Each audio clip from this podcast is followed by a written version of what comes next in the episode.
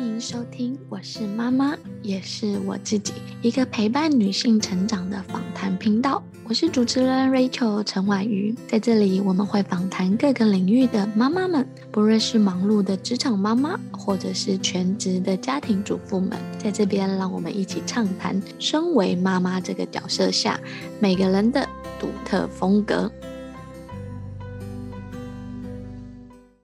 Hello，大家好，我是 Rachel。今天是我是妈妈，也是我自己的节目。然后今天呢，邀请的一个来宾是我很好的事业伙伴，也是我认识很久，然后也是我在学习做妈妈的路上的对象哦，就是敬仰的对象。今天我们邀邀请的是亚洲游戏化创新教育协会的秘书长潘怡乐，怡乐老师来跟大家打个招呼好吗？Hello，各位妈妈，大家好，我是以乐。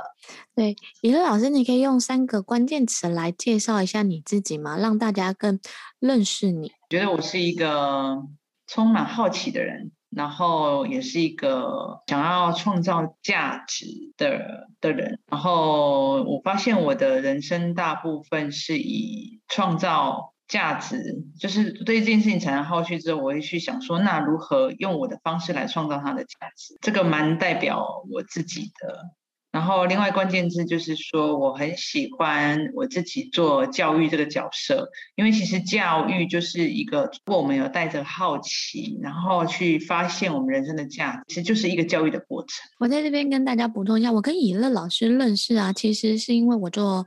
理财教育跟财商教育，我一直在台北的。做儿童理财的教育，一直推行了好几年的时间。那以乐老师呢，其实是在高雄，对，做品格理财教育哦。我是做儿童理财，他是做品格理财。他非常在教育的观点上非常重视品格的这一个能力的养成呢，还有品性的塑造。然后呢，有趣的是，其实我们两个台湾人是在深圳 重新聚会，然后重新借就透过朋友的介绍才认识的。那因为一直以来我们都非常推行这种理财教育啊、财商教育啊，把正确的金钱价值观给传递出去。第二个是我们都在金融业有服务过一段时间。然后第三个是我们的上课方式呢，都是比较有趣的。我们都是用游戏化的方式，我可能是用桌游为载体来做教育。对，给孩子。那怡乐老师呢，可是透过呃互动式或体验式的方式来进行游戏教育。所以前几年我们就开始一起合作，然后来推动那个亚洲游戏化创新教育这样协会，透过玩游戏的方式，用有趣的方式把有用的知识啊跟内容传递给家庭跟孩子。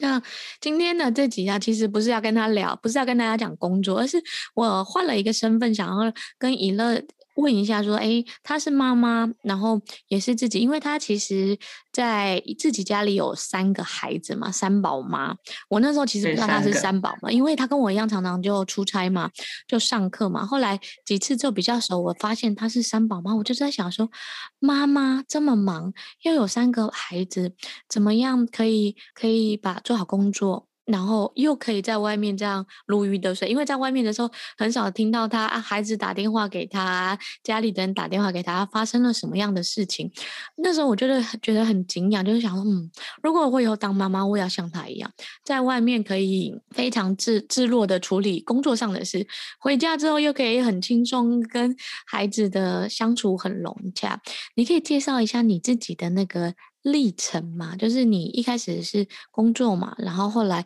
为了孩子，因为有三个小孩，又变成全职妈妈，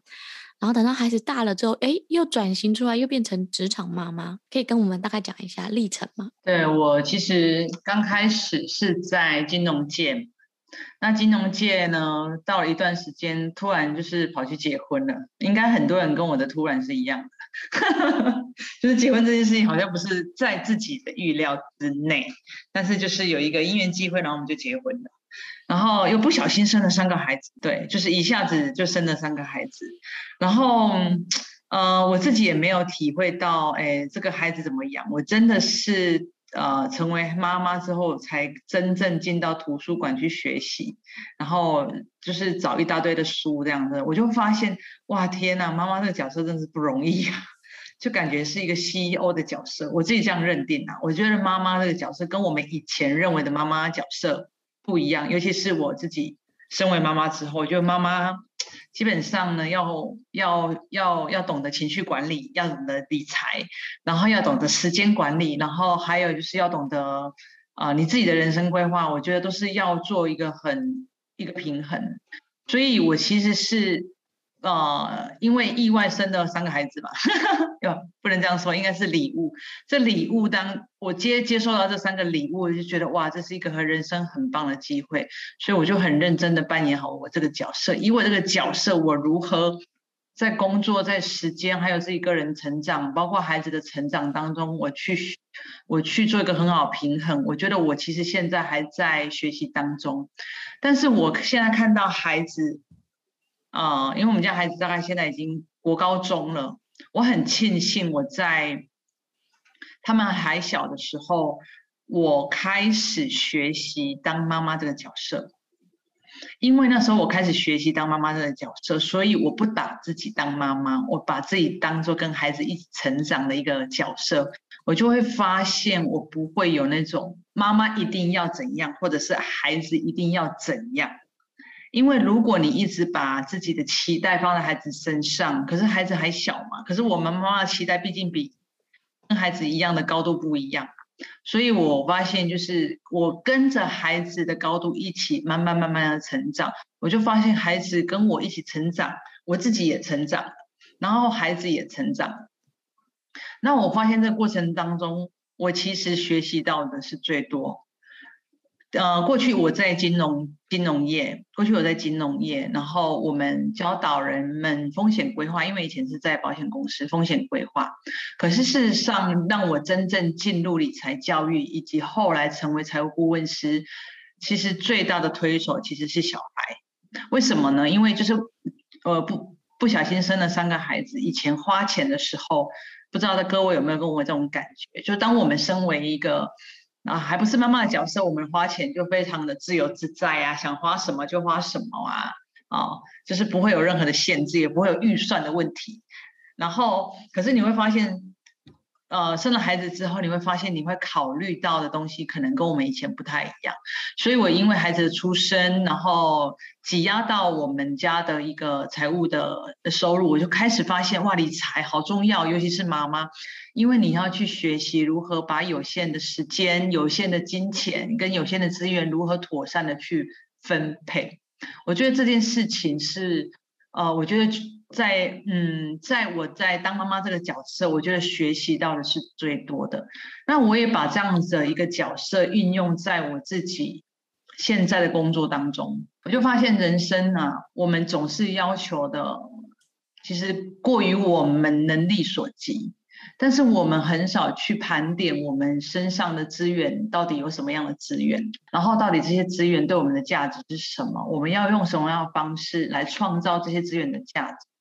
这是我自己在做妈妈这个角色当中自己学习到的。那你刚刚有讲，就是你其实是跟着孩子一起在，就是看书啊，开始学习的哦。那对。你为什么会诶想说透过书的这种方式 来学习呢？因为因为我认识你的时候，你已经是一个妈妈，且经营得很好啊，所以我就哦，原来你是看书学习，我以为你是与生俱来，或者是本来就是做教育啊相关的，所以就是信手拈来，就有很多这样子的概念跟想法。哎，对，好像我突然变成老师，对不对？突然变成做教育，但是我其实后来回想一下，其实不是的，因为我本身呢，其实在。这个国小、国中阶段，我就是一个非常爱阅读的人。虽然我功课没有很好，可是我有一个很好的习惯，我非常爱阅读。我常常自己一个人跑去图书馆，然后常常自己在高中的时候，大家同学大家都去玩的时候，我会一个人跑去听演讲，然后听一些 人生的哲理啊。我觉得我自己有点过于成熟了。可是我很喜欢听人生的什么道理啊，然后人家的故事什么之类的，我很喜欢做这件事情。所以，我其实，在国中、国小阶段，我我已经在栽培我自己，但是其实我不晓得。所以，所以我在带孩子的时候啊，我会我会开始，我没有刻意去去让孩子要阅读还是什么的。只是我会觉得我我自己的兴趣是阅读，所以我自然而然我就会把这个习惯带给我们孩子。所以我觉得我做的最正确的一件事情就是，当我第一个孩子出生的时候，我其实买了一套还蛮贵的书。那个书，说实话，现在图书馆其实有很多书，对不对？所以大家会觉得书这件事情好像就是好像一笔开销。但是我觉得那时候对我来说，这笔书是我一个很好的资产，因为我们家的孩子，我买了那套书，所以我们家的家里面基本上没有其他的玩具，我不会买玩具，我没有买玩具，那书就变成他的玩具，所以我们家孩子玩的就是书，让他去很好奇去探索。去撕啊，去摸啊，然后然后会叫你，就是叫妈妈读给他看。那因为一个孩子这样子很爱阅读，所以第二个、第三个出生，自然而然他就会觉得书是我们的玩具跟好伙伴。所以我记得以前我们小时候啊，我们最常去的地方就是图书馆，然后常常去图书馆就就就抱了一大堆书从。从图书馆到家就抱了一袋，你就会看到一个妈妈带着三个很小很小的小孩，然后每个小孩都抱了抱了一堆书，然后感觉好像很很爱那些书的感觉，然后这样回家这样就很有趣。我记得有一次啊，呃，我带我们家孩子去看牙看看医生看牙医，那你知道台湾的牙医诊所有些部分是有一些图书室的，就是他们有一些。呃，图书的一个一个角落，然后有也有放玩具，然后我记得很深刻，就是有一个孩子他在那边玩他的小车车这样子。那我们家孩子因为从小在家玩具就是他的书嘛，所以他一进去他就直接拿书来看，而且是三个都这样子做。然后所以大概过了五到十分钟，那个孩子就是原本在那边玩玩具车的那个孩子。他居然就把玩具放在一边，然后自己也拿起书来跟我们家孩子一起看，然后我就觉得天哪，哇！我觉得就是一个一个一个习惯的养成，真的是让孩子可以成为他未来一个一个一个习惯的培养。我觉得这件事情是，我觉得我自己是是最。做的最好的部分了，然后也觉得很庆幸，过去家里没有电视，我是刻意把电视拿掉，然后家里只放书，所以他们的环境当中就只有书，没有别的了。所以你觉得很无聊吗？不会，我觉得孩子他们就会开始去从他们有限的资源当中去挖取他们自己想要的东西。所以其实这个用在我们在做儿童品格理财的过程当中，就是。如果我们给孩子过多的资源，他反而不知道怎么去选。但是如果我们创造一个有限的资源，他从有限的资源当中，他会更聚焦他自己想要的东西，然后去探索。我觉得这是一件我们在谈呃生活啊，或者是品格，或者是理财的过程当中，我觉得要给带给孩子的一个看不见的软实力。然后这些软实力其实就是我们运用运用未来。我们在成为一个未成为未来在等待的人才当中所需要必备的那种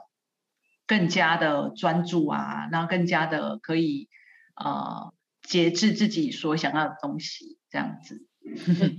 你刚刚有讲到品格的重要性嘛，然后还有想节制啊，就是我其实很好奇，你那时候为什么在做理财教育的时候，因为大家即使到现在这这几年儿童理财教育啊，或金融理财教育啊，很多都在教孩子怎么样使用钱，怎么样做投资，怎么样做规划。可是为什么你那时候会一直特意的强调品格理财教育？说实话，我这个是呃，反而还是后来再跟你学，因为我做儿童理财教育，我那时候的出发点第一个是就。就是正确的使用钱。第二个是教他投资的概念，就是我比较。呃，focus 会在那让孩子知道不同的投资工具、理财工具怎么样达成他们的财务目标。然后，虽然我自己也有那个财务规划的背景，可是我那时候 focus 会在这边比较多。可是我在接触你之后，我就发现说，哎，品格理财，你可以跟大家聊一下，说，哎，为什么你会把品格跟理财看似不太相关的东西放在一起吗？看似不太相关的东西，但是它就是呃无形的东无形的东西。其实我们生活当中也是这样。你会发现无形的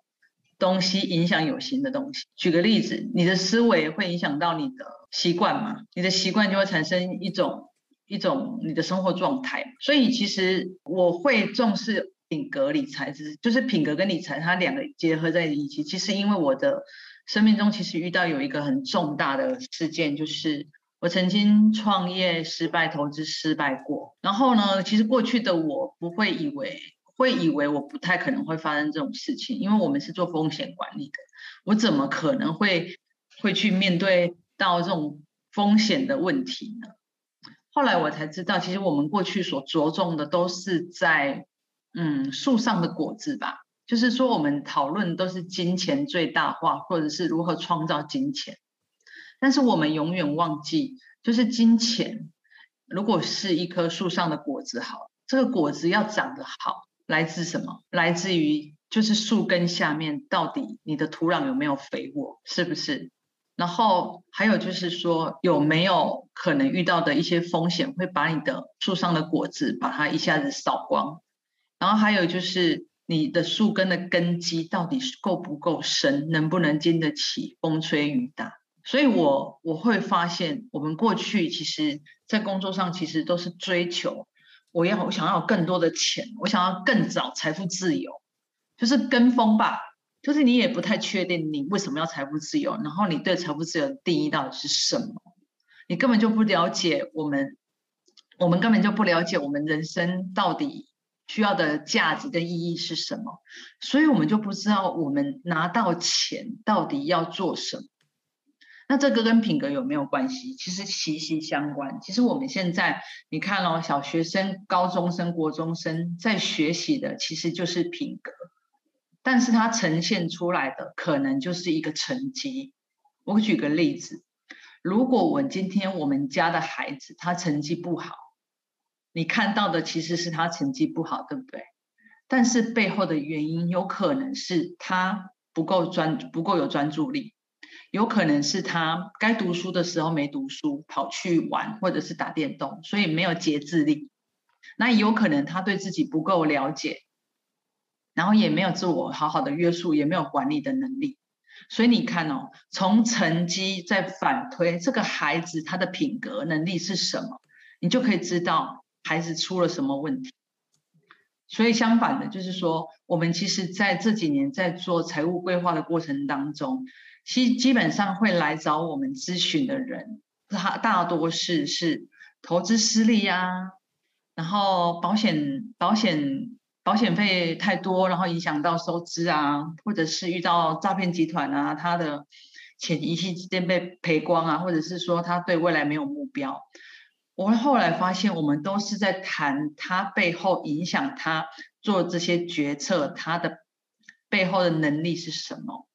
那这个能力呢，其实从他从小养成的一个呃对钱的金钱观，然后影响到他对自己的规划，其实这些都是品格相关的。所以我觉得理财的过程当中，要训练孩子，如果在国小阶段要训练孩子，最主要的是训练他的节制的能力。那如果在国中生呢，你可能没有办法节制了，你可能要教他管理的能力。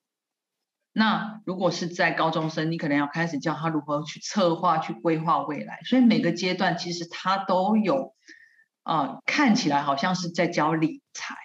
但是其实深深影响到的是看不到的那个品格力，其实影响到你这个孩子他的理财的结果。这个就是我我会我会去我会去着重的部分，是因为这个原因来引起。所以其实应该这么来讲，就是很多人在讲品格啊理。这是讲理财教育的时候，讲的是怎么样可以赚更多的钱，可以买到房子啊，买到车子啊，实现财务自由啊，或赚到人生的第一个一百万。可是我们都可能是太多都 focus 在外表上或者是形式上的目标。那其实有些时候我们要反过头来，来让孩子说：“诶，当我有钱的时候，我怎么样用钱？然后跟我自己的天赋啊，或我的特质，钱只是帮助我在实现人生价值上的一个工具跟一个方式，对吧？”对，而且其实未来啊，在外在的东西，它很快就是，我觉得外在的东西它是会随着时间的转变而消失的。而是你的内在的品格力，它其实会跟着你背所以一个人他可以从失败当中东山再起，来自于他的品格，不是他的金钱有多少。所以你看，有些人大起大落，或者是有些人创业失败，有些人一就是就是从此就是就是就是就是趴在那边不会起来了。可是有些人经过一段时间之后，他重新整理之后。他又再度复活了。这边其实也可以跟现在台湾的那个教育在推动的那个一零八课纲啊，素养教育，其实也有一些关系，嗯、对不对？过去我们可能很重视，是有很大关系的。我是这么，我是这么理解，其实有很大的关系，就是台湾人，台湾应该是说，孩子现在的生活能力，生活能力比较缺乏。你为什么会这么说呢？因为现现在家长会觉得说不会啊，我给他上了很多很好的课啊，然后给他很多很好的资源呢、啊。你为什么会特别讲说觉得生活能力很缺乏？其实我们家孩子因为大概国啊、呃，大概国高中生，所以他们其实都有去参加一些营队嘛。嗯，那你在营队的过程当中，你就会发现，我们家孩子就成为别人崇拜的对象。为什么呢？就是 呃，别人不会扫地拖地，我们家孩子会。然后别人不会烧火啊，或者是搭帐篷啊，或者是煮饭啊、切切菜啊，然后煮菜什么之类的，就是生活能力他们就是很缺乏。所以你会发现，天哪！现我其实是因为孩子回来跟我说，我才知道，天哪！现在孩子怎么怎么什么都不会？我觉得可能跟我们现在的家庭都是双薪家庭有很大关系，就是父母总是觉总是。呃，用钱来解决孩子的生活问题，那这个东西就会让孩子以为有钱就好了，其他都不是很重要。但是我觉得我们父母可以去思考，如果未来我们的社会是社会的每个孩子都认为有钱就好这件事情，是不是跟我们呃理解到现在社会上很多的社会新闻事件有很大关系？就是如果我今天没有达到我期望的目的，那我可能就去杀人啊，去抢劫啊，哦，或者是做一些破坏环境的一些事情。所以其实从社会事件当中就会可以看出，这个理财的能力它背后的价值观是什么。所以我们是替透过理财的行为去反去看出，应该是说透过理财行为就可以去算命这个孩子他未来。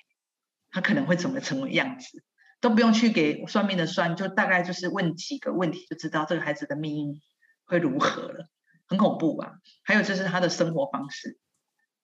生活方式也很很，就是就是他的生活能力这件事情，他能不能独立呀、他能不能自主啊？然后妈妈未来是不是养到一个啃老族之类的？或者是孩子今天就有独立自主的能力，他可以养活自己，也可以照顾家人，他才有可能朝着财务自由的状态嘛。那每个人都想要财务自由，但是他不知道他的财务自由其实是有按阶段的。我自己认为啊，财务自由三个阶段，要达到财务自由三个阶段。第一个，你要做，你要自己要远离贫穷，你能够自给自足。第二个，你要财务独立，财务独立就是你可以供应你的家庭。好，例如说孩子的就学啊，或是房子、车子这个部分，你都可以呃有很好的选择，或者是很好的预备。第三个，你可能才会去朝向财务自由的一个路上，就是我们的本分、本能要先做到，你再去按部就班的达到你要做的实现的一个梦想。所以生活教育其实是最基本的，我是自己个人觉得是最基本。所以为什么，如果我今天，例如说我们家三个孩子嘛，我今天我妈妈，我如果没有把我们家三个孩子照顾好，或者是把他培养成独立自主能力，我怎么样来工作？那孩子又怎么样能够，我又怎么样可以在孩子面前有榜样，说，哎，你可以，你看哦，妈妈可以把自己打理好，然后时间安排好，然后你们自己有独立自主能力。孩子就会觉得哦，我也想要这样的人生，或者是哎，妈妈，我觉得我很有自信，因为我可以照好好好照顾自己，所以自信这件事情也可以从生活能力当中来培养。你刚刚讲到这个啊，我这边就是讲一下，我有一次去高雄去乙二家，因为我平平常很少去他家，我们在在工作上或者在出差上，有一次去他家，有两个场景让我印象非常的深刻。第一个场景是我在他们家的时候，我们两个坐在那边聊天，我们不用做家事。家里啊，他们就会 开始拖地啊、打扫啊，然后做整洁啊、跟倒垃圾啊。然后我那时候就瞬间有点错乱，说奇怪，是因为我今天来嘛，有客人，所以孩子特别展现的比较乖吗？就是，而且我们两个就一直聊天，他们就一直把事情做，而且一乐都不用讲什么，就是孩子就会哦，谁做什么谁做什么，他们就任务分配，分配完之后，OK 好，然后就各自去看书，就是不会觉得我们是一个干扰，或者不会说妈妈你陪我玩。妈妈，你现在干嘛？妈妈，你们什么时候好？什么时候可以来？因为身为职场妈妈的我们，常常也是叫孩子在旁边就会教说：“哦，妈妈什么时候可以有空陪我们？”这是第一个我印象深刻的画面。第二个我印象深刻的画面是因为。嗯，有些时候我会离开嘛，然后或者是我们要一起去上课的时候，他儿子啊，儿子现在高中生，他一百八哦，对，就是我看他一直长大一百八，他就会抱着他妈妈说：“妈妈，我好想你哦，你出去要早点回来哦，你要照顾好自己哦。”然后就抱。口气应该没有这样吧？他只是有讲的话，口气，口气没有，可可能没有我想的。可是因为我印象实在太深，因为他大男生反差很大。对，就是因为一般男生不会这么特别的讲，然后还有你两个女儿也都会抱抱你，所以那那两个画面在我印象里一直很深刻。你可以跟大家分享一下说，说，哎，你是怎么样让他们做家务事的啊？还有就是，哎，他们怎么会那么？主动自发的抱你啊，然后说哦，我好喜欢你，而且是现在要讲的是，如果你的小孩是三四岁或者学龄前或小学这种抱抱你这种是非常正常。可是到国高中了，他们有自己独立自主啊，青少年的阶段还能这样跟妈妈跟爸爸做互动，其实代表家庭的关系是非常融洽跟和谐的。你可以跟大家分享一下你以前做了什么，我们现在赶快偷学起来。我自己的学习模式就是，我知道一点点东西，然后我就运用在我们家的人身上。因为我要，我这个人就很奇怪，我就是要去证明这件事情是真的还是假的。然后我自己的感受是什么啊？所以我自己学到就是爱，哦，人跟人之间其实都是要有一个存款，就是爱的存款。那可以用五种方式来做彼此之间的关系的存款，一个是肯定的言语嘛。然后就是呃，肯定对方的品格啊，肯定对方你看得到的地，你呃的一个他有努力进步的一个地方。还有就是说精心的时刻，第二个是精心的时刻，你就是你跟，你说我跟孩子当中，我会跟孩子去约会，我会跟，例如说我今天会说，哥哥，我今天早上要跟你约会哦，然后我跟你大概想要聊什么这样子，然后然后妹妹跟两个妹妹就知道哦，妈妈今天早上。跟哥哥去约会了，怎么之类的，这样他们就不会跟这样，嘿。然后还有就是有意义的礼物，就是说可能，嗯、呃，每个人的礼物不一定是要昂贵，但是就是对他来说是一个很有意义的礼物。例如说，我们家女儿说：“妈妈，如果考试到哪一个阶段有进步，我想要去吃某某一某某一间的什么日本料理。”嘿。啊，这个对他来说就是一个很有意义的礼物，因为他就是很想吃。然后平常我不会让他去吃这么昂贵的日本料理，但是就是因为他在课业上他自己有达到自己的目标，所以他他就可以得到这个有意义的礼物。还有第四个就是服务的行动，就是服务的行动，就是我今天我会跟孩子说，在家里做家事，就是我们彼此要来为这个家。就是做一些负责任，妈妈负责赚钱，然后你们就是要负责家务，就是从小养成，他长大就不会觉得你怎么突然叫我做家事，不是突然做我做家事，是因为你以前都没做嘛。我不知道各位妈妈会怎么想，就是我因为我从小就知道我要从就就是因为我妈妈，我妈妈我自己的妈妈哈，她叫我做家事的方式可能就是说。命令式的，那为什么会觉得命令式？可能是我们从小没有养成那个习惯，长大之后他突然叫我做，我就觉得好像为我多了一份工作。可是你从小让孩子做家务，除了训练他的呃生活能力之外，你要让他知道你是家里的一份子，然后他也会比较觉得，哎，这件事情本来就是我们家应该要做的事情，不会觉得是不是他本分做的事情。然后第五个就是身体的接触。就是亲亲啊、抱抱啊，每个人的这个爱的方式不太一样。那刚刚瑞秋说，就是我们家孩子为什么可以做家事，然后跟我的关系又那么好，然后他们如何，他们为什么可以自动自发？我觉得这个真的是要平常妈妈可能要去设计。我觉得就是生活当中要去设计，真的要设计我们怎么样教小孩，就是嗯、不能用我我自己觉得啦，我觉得我是。不会用命令的方式去教孩子做家事，而是会，我其实有点像用呃游戏化的方式去让孩子愿意做家事。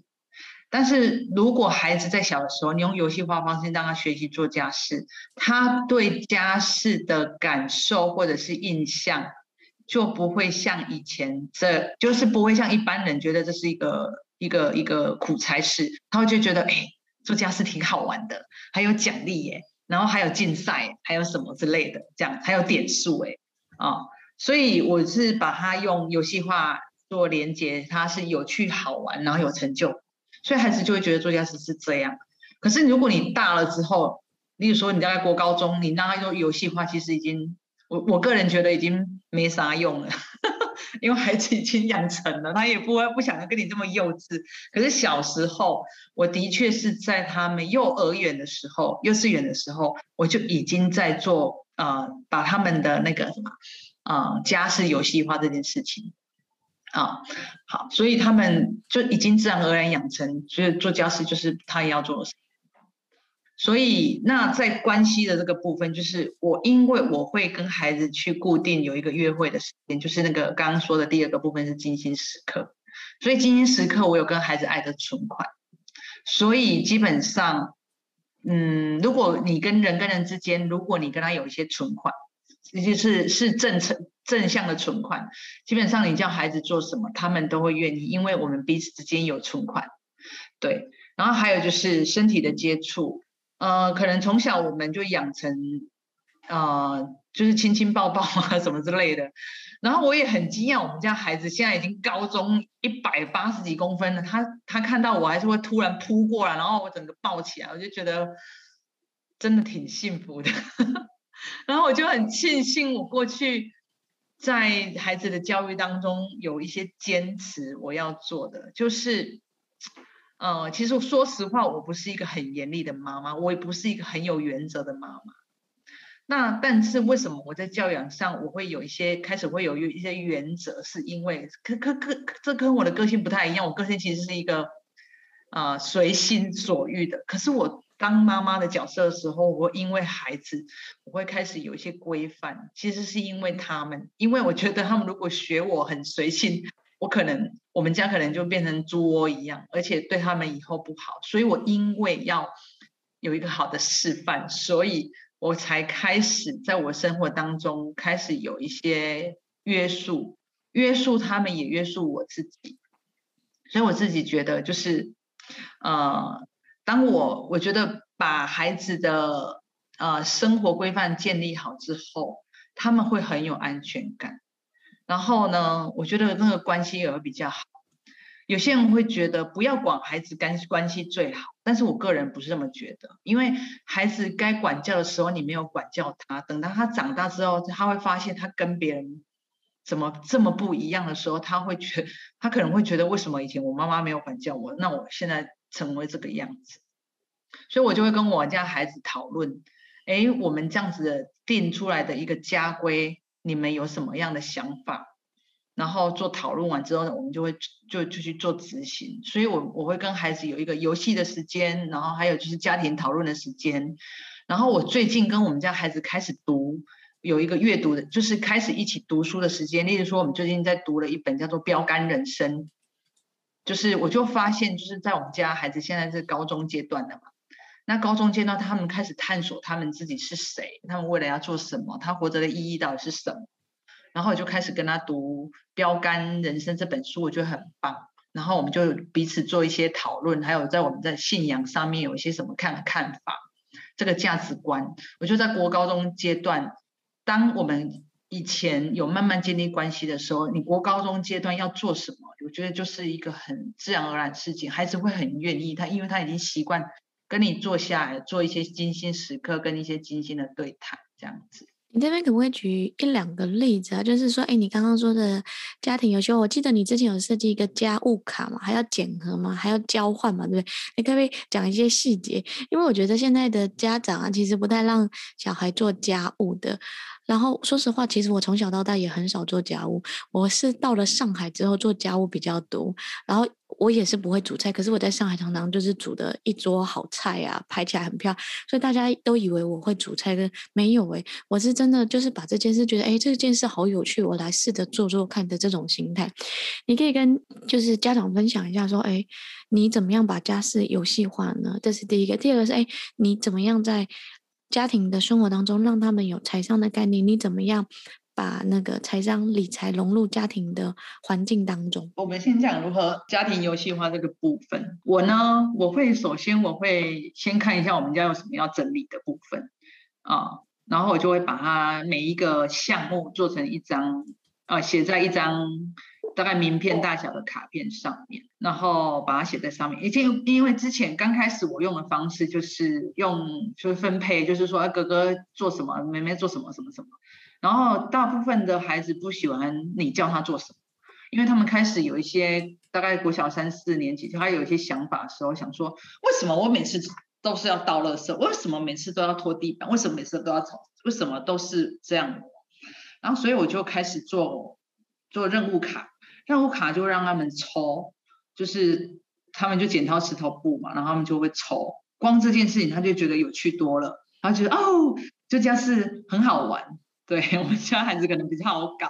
他们就说哎，这件事很好玩，所以所以给他们印象说嗯，我很很期待我抽到什么啊，没有期待也没有啊，抽没有抽到什么也没有关系，反正我下次还有机会轮到这样。然后这个就是一个就是一个小小的环节啦，就会让他觉得。感觉不感受不一样，然后第二个部分就是做家事完之后，家事的品质如何？因为刚好我生三个嘛，所以我就觉得我们家就像一个职场。职场的意思就是说，我如果今天在工作上我做事情做不好，一定会有我把我做一件，如果我今天在工作上我把一件事情做好了，一定会有人看到我的缺点，也一定会有人看到我的优点。换句话说，一定会有人看到我做的好的地方，也一定会有人看到我做不好的地方。那我就想说，那我应该要训练孩子，就是在做家事的时候，可以接收有人给他正面的鼓励，也可以接收有人给他负面的批评。所以，因为我们家有三个嘛，所以假设今天老大扫厕所扫完了，以前的我呢是，以前的我是，呃，刚开始是我告诉他哪里哪里还要再扫。所以他就感觉是听从我的命令，然后再把它扫一遍。可是我觉得孩子的态度不是很喜欢，因为他好像觉得有人在批评他。好，所以我就设计了一个环节，就是老大扫厕所的时候，然后老二呢就扮演肯定者的角色，就只能讲肯定的话，然后讲出他做得好的地方，然后讲啊、呃、三四个这样子，OK。然后呢，老另外一个呢就会讲。就是扮演批评者的角色，就是挑出三个毛病这样子。不管如何，就是要挑出三个毛病，让他可以正面跟反面的去接受呃这样子的一个一个批评指教之类的这样子。所以我就觉得，哎，孩子透过这样子，孩子就知道哦，原来我每一件事情都有人会有人看到我好的地方，也会有人看到不好的地方，然后我就可以就是虚心的去接受这样的一个部分。我觉得这个环节让孩子去可以，他他他可以肯定自己之外，他也可以去接受自己需要改进的部分。这样好，这我觉得这是游戏化的部分。我大概是刻意把它跟职场上做连接，然后这是这个部分。第二个问题啊，就是你怎么样在生活当中融入财商的概念啊，或者是理财的概念，让他们有一个那个正确的价值观。因为我觉得现在大家人都懂理论很多，就是说对啊，不要给零用钱，不要太早给啊，不要让他常常买玩具啊，感觉好像都是说不要干嘛或。拒绝做什么，就是理论很容易，可是应用在生活实践当中，你是怎么样操作的？一般正常人啊，如果别人叫你不要做什么，你会不会发现你就偏要做那件事情？我其实我个人是这样，我就是觉得我，我每次我以前我妈妈叫我不要做什么，我是内心当中会想说，那我就偏要做什么给你。我不知道你会不会跟我一样。那我觉得，所以我因为我是这样子的一个顽皮的人，所以我会发现我们家孩子好像也是这样。所以基本上我的我在理财的引导上面啊，就是价值观的引导上面，我不会叫他们不要做什么，我会来跟他们讨论这件事情。例如说，啊呃五百块，五百块要花到哪里？这件事情。我会让他们做讨论，例如说五百块怎么花才会花到有价值，或者是五百块要怎么花你才能啊买到你真正想要的东西跟需要的东西这样子。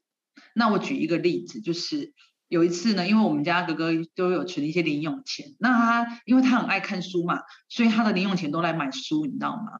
然后有一天呢，他就从学校打电话给我说：“妈妈，我今天呢，我们家我们的学校有书展。”我想要把我的零用钱全部拿来买书这样子，我说，那你有零用钱有多少？他说，呃，那个时候好像大概有一一一万块左右吧。我说，你一万块全部都要拿去买书吗？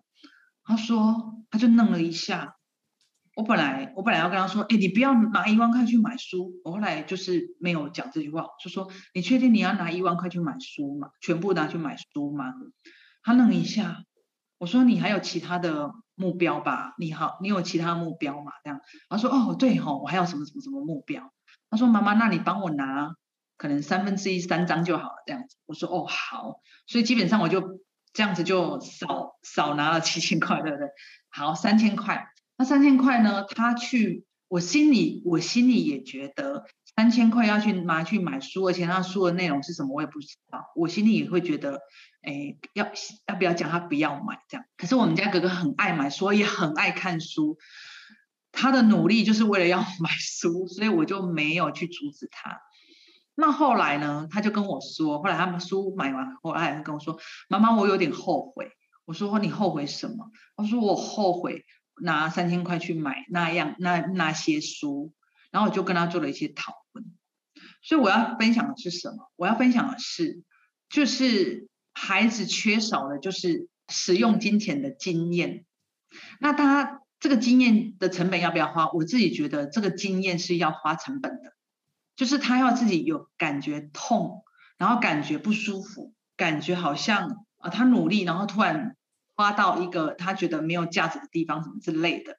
他会有感觉，所以他就会自己检讨自己。他就跟我说：“我应该要怎样怎样怎样怎样，我不应该拿那些拿那些那三千块买那些书籍这样子。”所以他当中他就开始会有一个价值观的产生。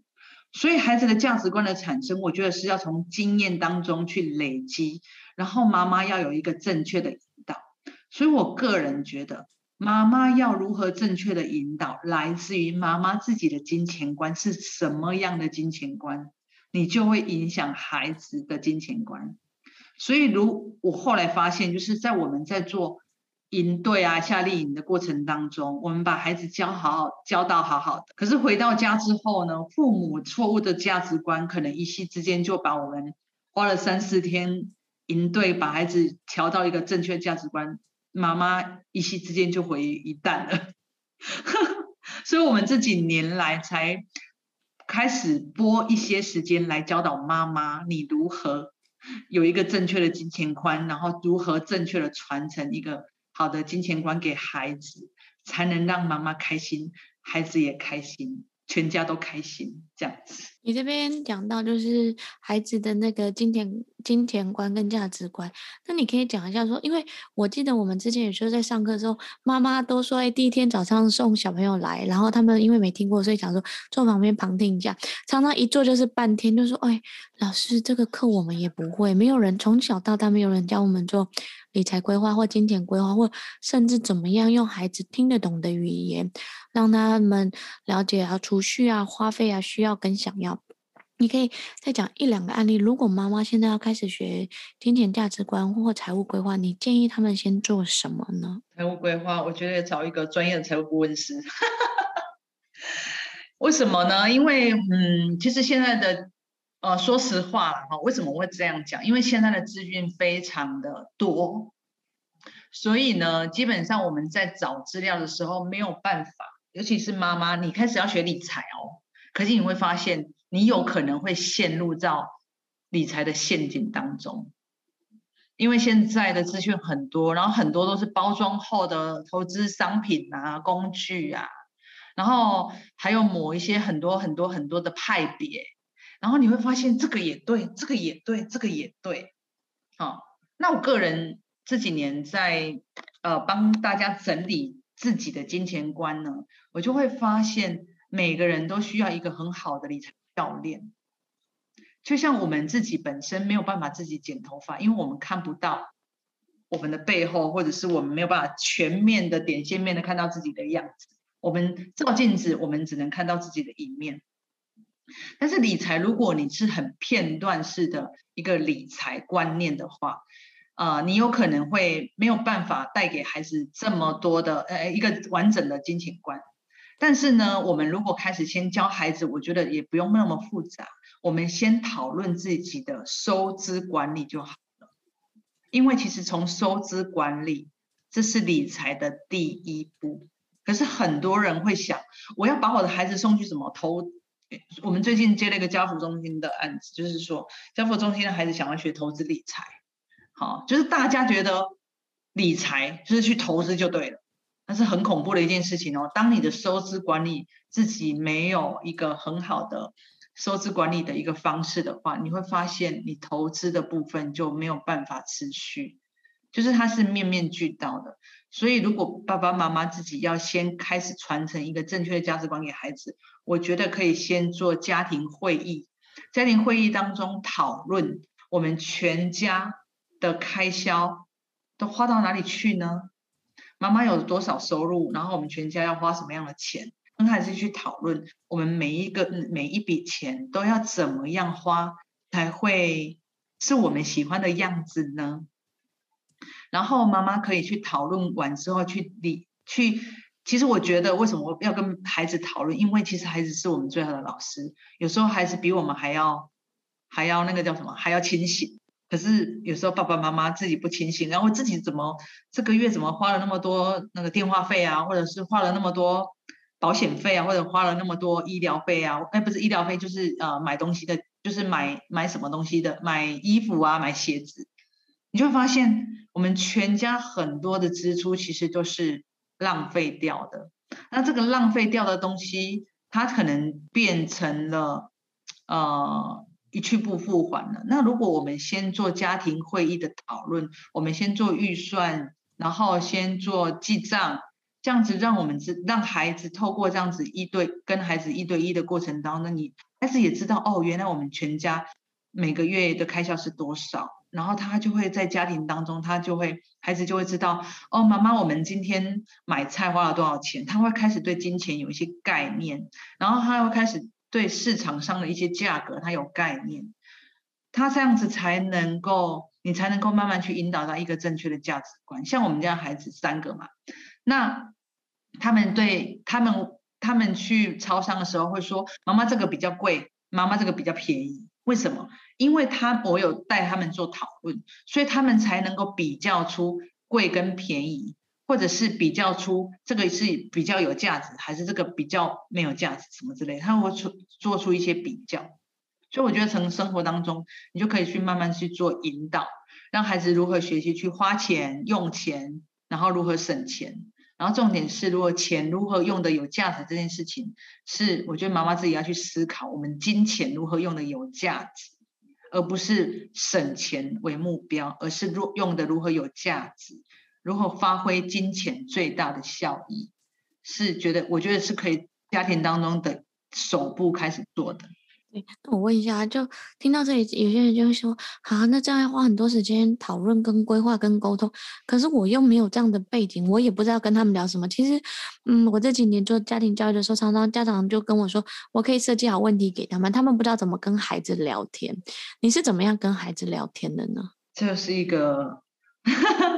我觉得是一个很，啊、我其实大部分都是用，呃。几个部分啊，就是为什么跟孩子聊天呢？我就跟孩子聊天有几个原则。第一个就是你孩子，当孩子聊到他的一个很幼稚的想法的时候，第一个你不要笑孩子，就是哦，你要表现出一副很好奇，哎，我很好奇你为什么这样说嘞？然后孩子就很愿意讲下去。啊，所以第一个部分就是我觉得你要保持对孩子的好奇，然后很好奇孩子为什么会对这件事情会发现这件事情的有趣，还有就是我会去探索孩子对这件事情的感受是什么。哎，例如说，例如说，举个例子，嗯，那个我们家女儿回来，她就说：“妈妈，我觉得某某人他买东西很浪费。”他就说他的同学买东西很浪费，然后我就说：“真的哦，哇，我很好奇，你为什么会觉得他买东西很浪费呢？”然后就说：“因为他，嗯，我们去什么文具行买东西的时候啊，他买了一个。”五百块的笔记本这样子，我说五百块的笔记本，我说是为什么你会这样子觉得是浪费呢？他就开始讲他的一些想法这样子，然后我就说哇这样子哦，那如果说假设今天你花了五百，假设你今天花了五百块买一个笔记本，你你有感什么感觉？他说我会觉得没有安全感，或者是他会觉得哎有点心疼这样，我就好奇去问他的。感受是什么？这样，我第三个部分我就问他说：“那你觉得笔记本要怎么样买，才会觉得是符合你的你的期待？”他就开始跟我讲这样子，嘿，然后就大概这样子，就是我会很好奇孩子他为什么对这件事情有一些他的观感是怎么来的，然后他背后的想法是什么，然后他的感受是什么，然后他到底。这件事情让他不舒服的原因，是因为没有满足他他什么样的价值，然后他如果他未来他如果有五百块，他可能会什么样规划什么之类的，这样就大概用这几个。大概三四四五个层，四个四五个问题来问他这样。我这边可以分享一下，像我自己在跟小孩聊天，因为我小孩现在三岁嘛，对不对？我就会第一个就是哦，好，用好奇的心说哦，那你觉得呢？我就会常常问我孩子，你觉得呢？所以我记得我孩子回台湾的时候啊，因为我阿姨是老师嘛，但是国小的老师，然后做到主任啊、校长的级别，他就跟我说，因为他们带我的孩子出去玩的时候啊，常常我的孩子的结尾词。就问他们说：“那你们觉得呢？”他们就觉得很可爱，就是一个什么三岁的孩子会常常问他们说：“大人问大人说，那你觉得呢？”然后后来那一天，在我在车上才发现说：“哦，原来我跟他对话的方式是这样子，所以他也自然而然的就会把。”妈妈对他的用话的方式跟思考的方式套用在别人的身上，我觉得第一个就是像刚刚以乐讲的，或者我讲的就是，哎，你可以问孩子的观点跟看法。第二个是，我觉得不要笑孩子，这个是真的是事实，因为有些时候可能我们太着急的就想直接告诉他答案。对，或直接告诉他你这样说不对，应该是怎么样？应该是这样。可是我们这样就扼杀了孩子的那种创造力或他解决问题的能力，因为你一一次、两次、三次之后，孩子就会觉得说，反正你妈妈你都有想法，反正你们大人都有。解决方案，或你们就固有的回答了，那我就不要讲就好了。这样就会让孩子失去了那个独立思考跟解决问题的能力。那第三个呢？我觉得以乐，对，我觉得以乐做的很好，就是就是符合其他。说，那你觉得怎么样可以更符合你期待？他就可以讲出他是需要怎么样被满足。对，我觉得常常有些时候我们会忽略说，我们要怎么样满足孩子的期待。我说的满足期待不是用金钱来满足，有些时候他其实很想要买一个东西，是因为大家都有，他想要有，那背后其实是那同侪之间的。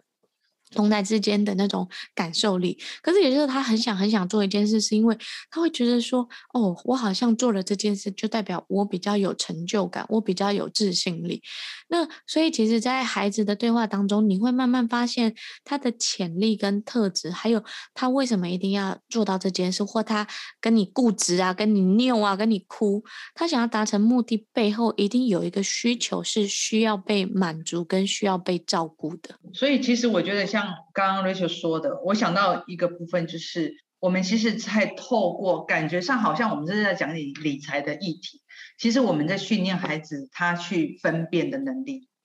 这也是一个很重要的能力，他去分辨事情的好坏，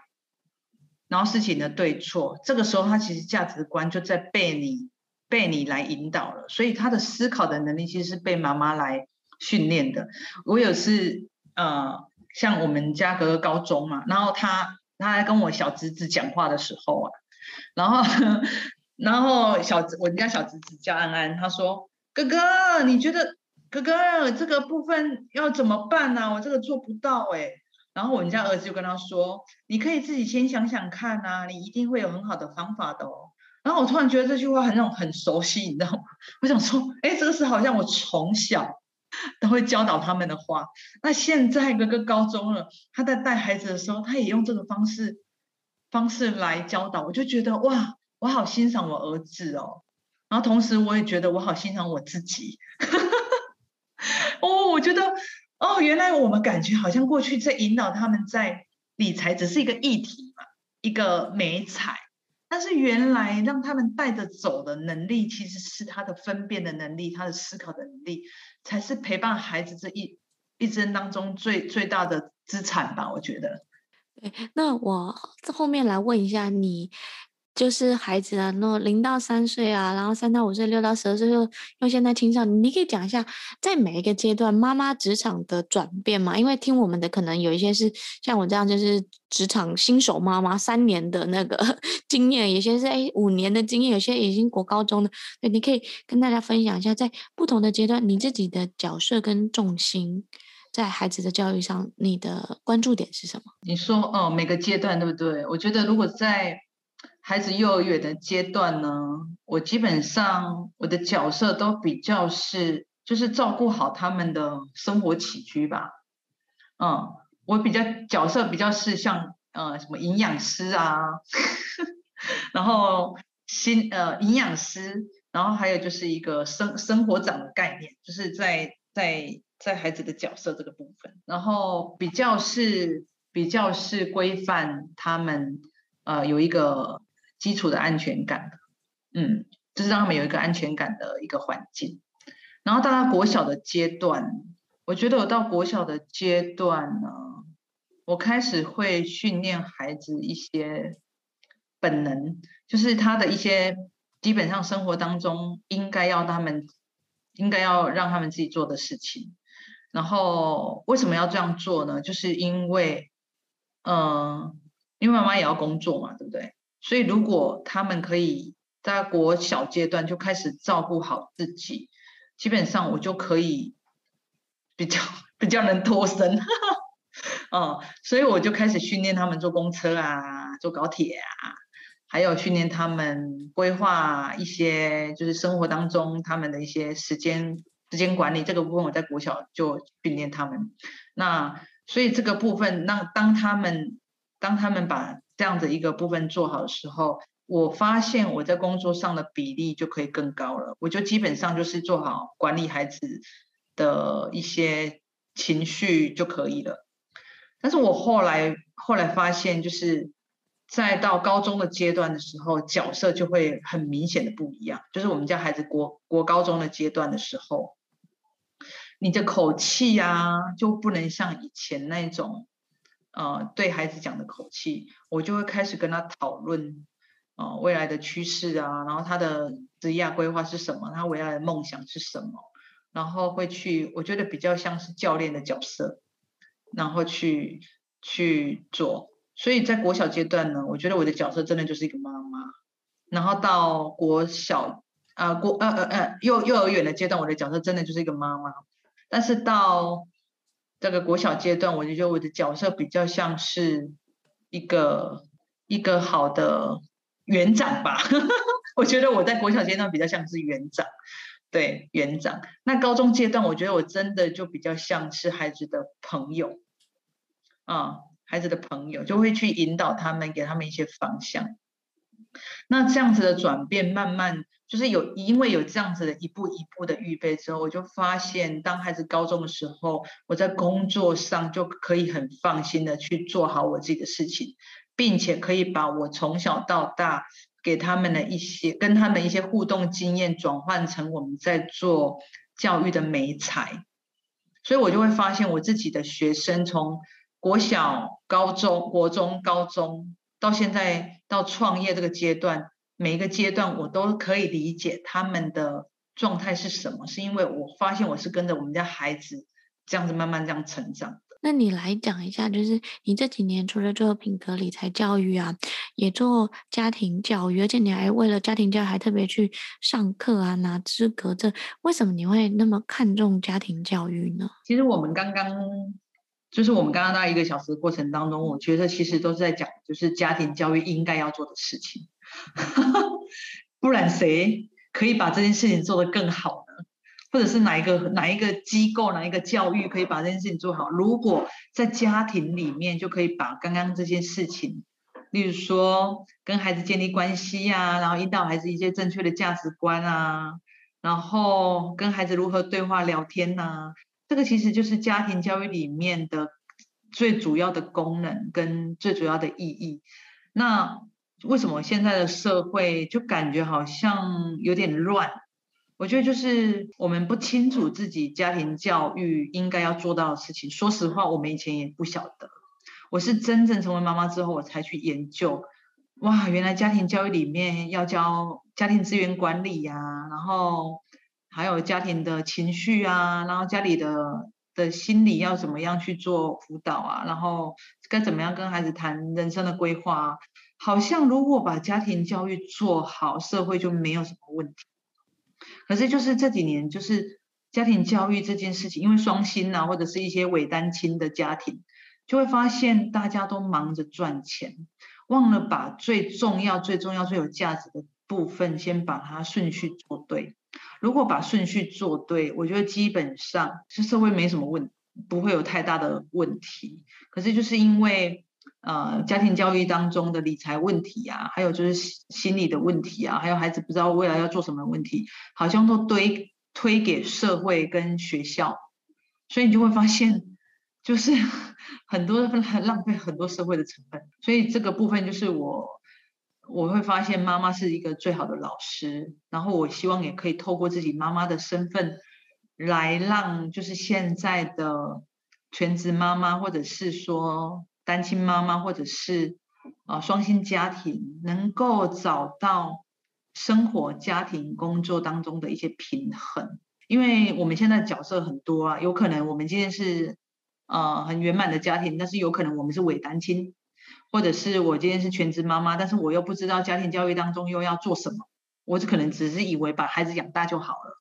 但是其实家庭教育当中可能没有像我们想象中这么简单。所以我觉得这个是我想要做家庭教育一个很大的起心动念吧。觉得家庭是呃社会最小的单位，应该把它把它做好。其实社会的社会上就没有很多大大小小的一个社会问题了。谢谢大家收听这一集的，我是妈妈，也是我自己。成为妈妈是一件美好的事情，用喜欢的样子过好日子，用舒服的方式过好生活，用自在的心态过好人生。欢迎留言与评分，并转发给你的好朋友们，一起陪伴女性成长，成为你专属的在线闺蜜。愿在这里能够找到一份属于你的温暖。拜拜。